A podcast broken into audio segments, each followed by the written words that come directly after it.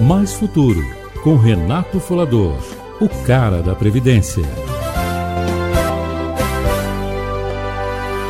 Coisas nos trazem prazer, não felicidade.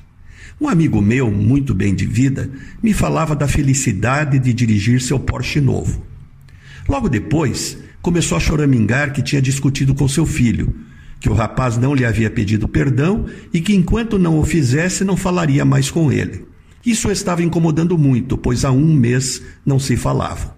Que lugar comum, não é? Quantas famílias não têm a mesma situação? Encontramos prazer em comprar um smartphone novo, com novas funcionalidades. Encontramos prazer em dirigir o carro novo, em fazer aquele cruzeiro programado, em assistir um filme numa TV que nem cabe na parede.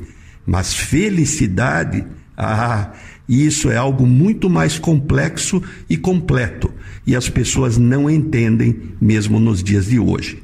Ela está nas coisas mais simples e que não se pode comprar. No sorriso de um filho, no abraço de uma mãe, na reunião da família, no encontro com os amigos, na paz de observar a natureza, no silêncio de uma conquista, incrivelmente sem custar nada.